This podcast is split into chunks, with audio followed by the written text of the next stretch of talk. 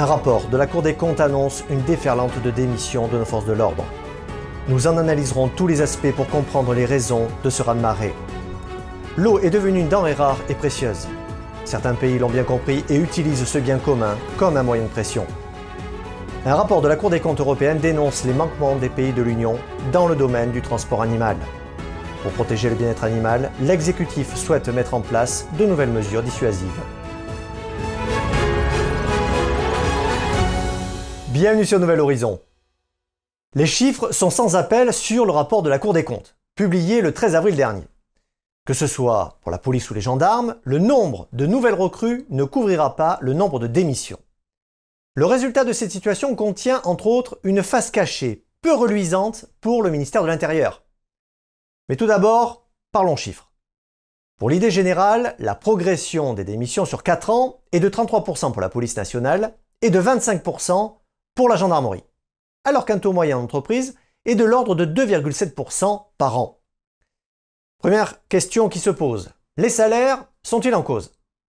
Visiblement non puisque le rapport annonce que le ministère de l'Intérieur a investi 500 millions d'euros pour la hausse des salaires, sur une masse salariale de 11 milliards. Si nous observons le phénomène, il s'accentue pendant la crise sanitaire. En 2020, compte à peu près 8300 départs dans la police pour 11 000 en gendarmerie. En ce qui concerne 2021, respectivement 9200 et 13 000. Le record explose en 2022 avec 13 000 démissions pour les policiers et 15 000 pour les gendarmes, qui accusent pour eux l'obligation vaccinale. Actuellement, même si les embauches massives dépassent en nombre les démissions, les effectifs supplémentaires augmentent plutôt l'administration, les services techniques et scientifiques que la masse des forces de l'ordre. Selon Eric Verreg, journaliste économiste, c'est une situation sous-estimée depuis plusieurs années par les responsables des programmes. L'analyse de la Cour des comptes montre un effet domino assez impressionnant. Vous allez comprendre. Premier constat, une dépense massive en formation et équipement. Équiper une recrue coûte 4144 euros chez la police et 2328 chez les gendarmes. Deuxième constat, les cycles de formation qui défilent à la chaîne. La pression s'accumule sur les formateurs, conséquence, une autre vague de démission des formateurs, mais aussi des nouvelles recrues. Plusieurs recrues ont témoigné sur Politis, de diverses formes d'harcèlement lors du service national universel. Ces faits ont fini par faire l'objet d'une enquête administrative. Concernant la formation des deux autres effets délétères, se rajoute la formation est raccourcie et prépare insuffisamment les nouveaux éléments. Enfin, pour se conformer à l'objectif politique du gouvernement, le taux de réussite qui est majoré et laisse passer des personnes qui n'ont pas le niveau requis. Conséquence, qui entraîne bien sûr des démissions précoces. Et côté des réservistes, même constat, rien ne change. Un assèchement des candidatures. Mais intéressons-nous aux forces de l'ordre sur place. Sur le rapport, on voit une forte hausse en 2022 de crimes et délits par rapport à 2021, qui se cumulent avec une mobilisation exigeante pour l'immigration irrégulière. Mais ce qui entraîne les démissions en chaîne est le mélange explosif entre le contexte extérieur comme l'intérieur du système. Selon Pierre-Marie Sève, directeur de la revue Institut pour la justice, le cadre de la justice a modifié la procédure pénale avec le juge des libertés qui protège les accusés. Beaucoup de malfaiteurs sont relâchés pour vice de procédure, pendant que les policiers reçoivent d'autres victimes. Gérard Collomb avait pointé en 2018, pour une heure passée sur le terrain, les policiers font en moyenne 7 heures de procédure administrative. Mais le malaise à l'interne compte une réalité plus dramatique, le suicide. Les pressions hiérarchiques finissent par briser les plus fragilisés. Dans leur livre Je suis flic et ce soir je vais me suicider, Laure Garcia et Marc Lamola décortiquent tous les engrenages hiérarchiques qui finissent par broyer les policiers. Le management décrié sort des pires méthodes des entreprises privées où le policier finit par rentrer dans une sorte d'entonnoir où il ne se sent plus utile. D'ailleurs, ce sont les policiers en bas de l'échelle qui mettent le plus fin à leur jour. Le devoir de remplir les statistiques pour le commissaire ou le chef d'unité à rendre au ministère à l'Intérieur ajoute une pression constante. C'est une police commerciale qui doit rendre des comptes, comme l'exemple des amendes. Le nombre de PV est compté comme des affaires élucidées, qui viennent gonfler les statistiques de réussite et cachent un système pyramidal. Selon Laure Garcia, les chefs de service touchent des primes colossales sur la base de ces chiffres, alors que les gardiens de la paix se battent pour une prime dérisoire de 500 euros en fin d'année.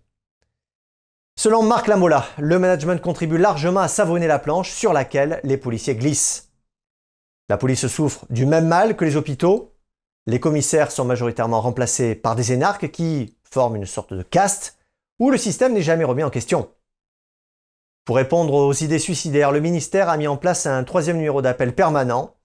La solution est simple, en parler peut tout changer.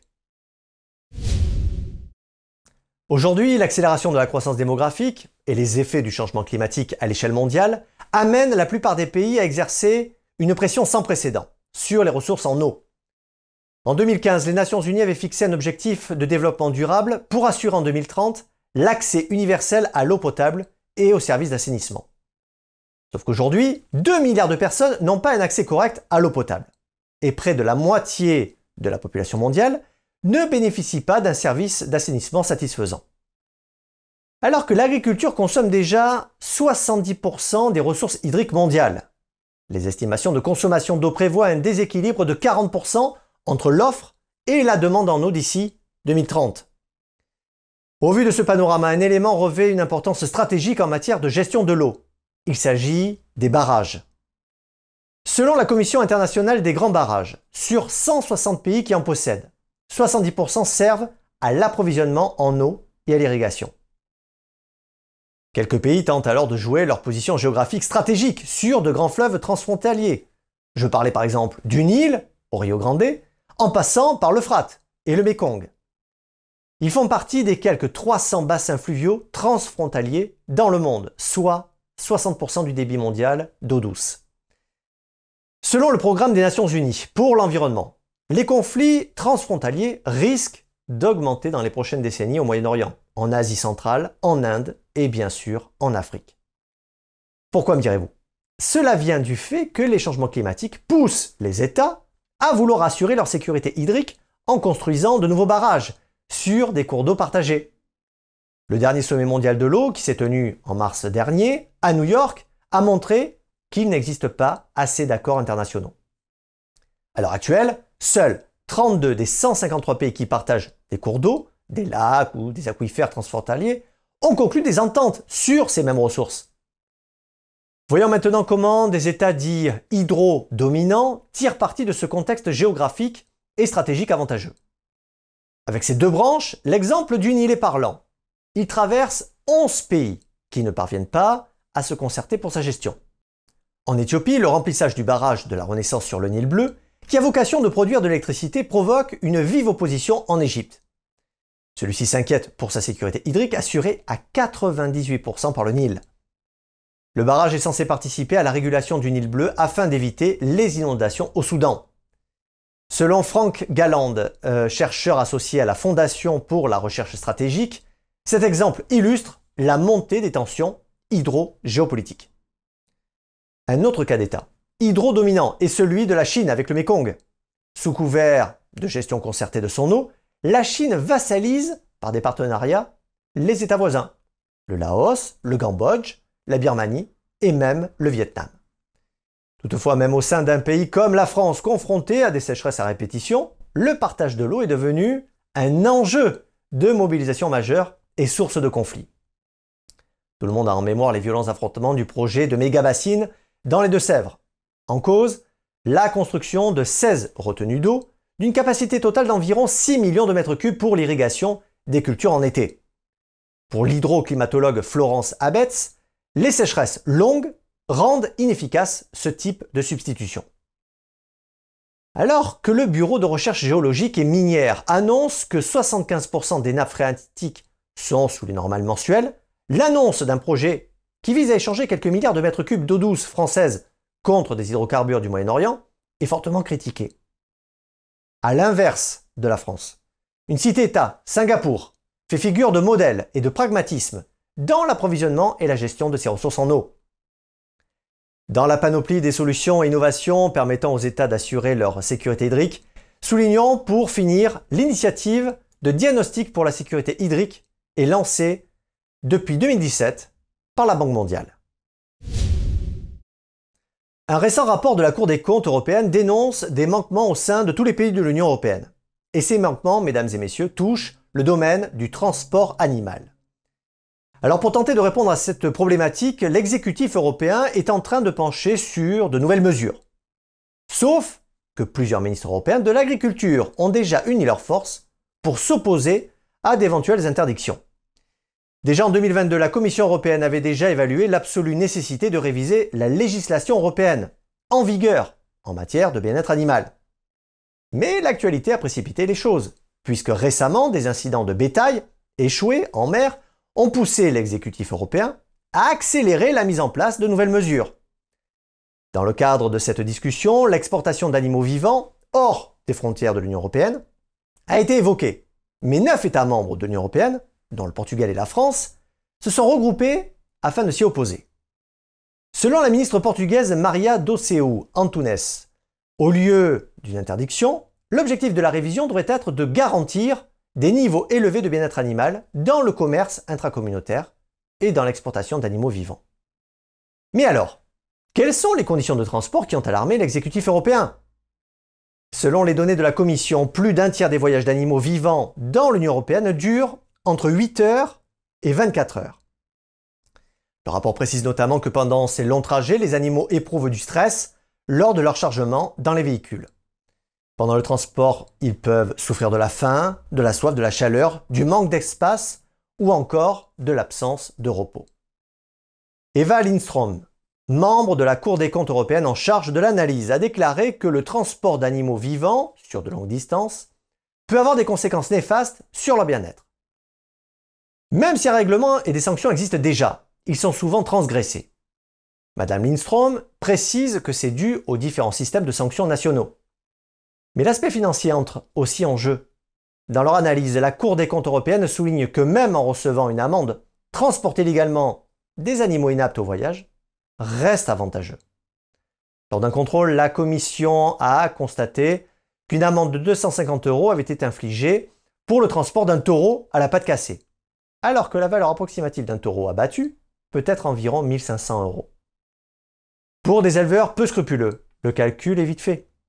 C'est donc le facteur économique qui pousse les éleveurs à transporter leurs animaux vers des pays où l'abattage est moins cher ou moins réglementé. Finalement, ces animaux sont euh, destinés à l'abattoir, alors pourquoi se soucier de leur bien-être? Depuis 2015, l'animal est reconnu comme un être vivant doué de sensibilité dans le nouveau Code civil français. Si pendant longtemps nous avons pensé que les animaux n'étaient pas dotés d'émotions, les recherches scientifiques ont démontré le contraire. Mais bien traiter les animaux est aussi important pour obtenir de la viande de qualité. Selon un article de la revue INRAE Production Animale, le stress lors de l'élevage et de l'abattage a un impact négatif sur la qualité de la viande. Concrètement, quelles sont les mesures proposées pour améliorer les conditions de transport? Selon les auditeurs de la Cour des comptes, nous devrions rapprocher les abattoirs des sites de production et ensuite transporter la viande sur de grandes distances plutôt que des animaux vivants. Une autre mesure serait d'augmenter des amendes en cas de non-respect des mesures afin de réduire la tentation des éleveurs à transporter leurs bêtes dans d'autres pays. Côté alternative, Madame Lindstrom propose de créer un système européen d'étiquetage relatif au bien-être animal, ce qui pourrait aider les consommateurs à faire des choix d'achat plus éclairés. Une recommandation de la Cour des comptes va encore plus loin en proposant d'élaborer une méthode de tarification de la souffrance animale à intégrer dans le coût du transport et le prix de la viande. L'objectif serait de rendre les mauvaises pratiques dissuasives. Les discussions sont encore en cours et les nouvelles mesures ne devraient pas être appliquées avant la fin de l'année. Si l'interdiction totale des transports d'animaux ne devrait pas être promulguée, l'inaction ne semble pas être une option. La commissaire européenne chargée de la sécurité alimentaire, Stella Kyriakid, a déclaré en janvier dernier Si la science et l'expérience nous indique que certaines pratiques de transport sont préjudiciables au bien-être des animaux, vous conviendrez avec moi que nous devons envisager des moyens d'adapter ces pratiques. Merci d'avoir suivi Nouvel Horizon, prenez soin les uns des autres et restez libres.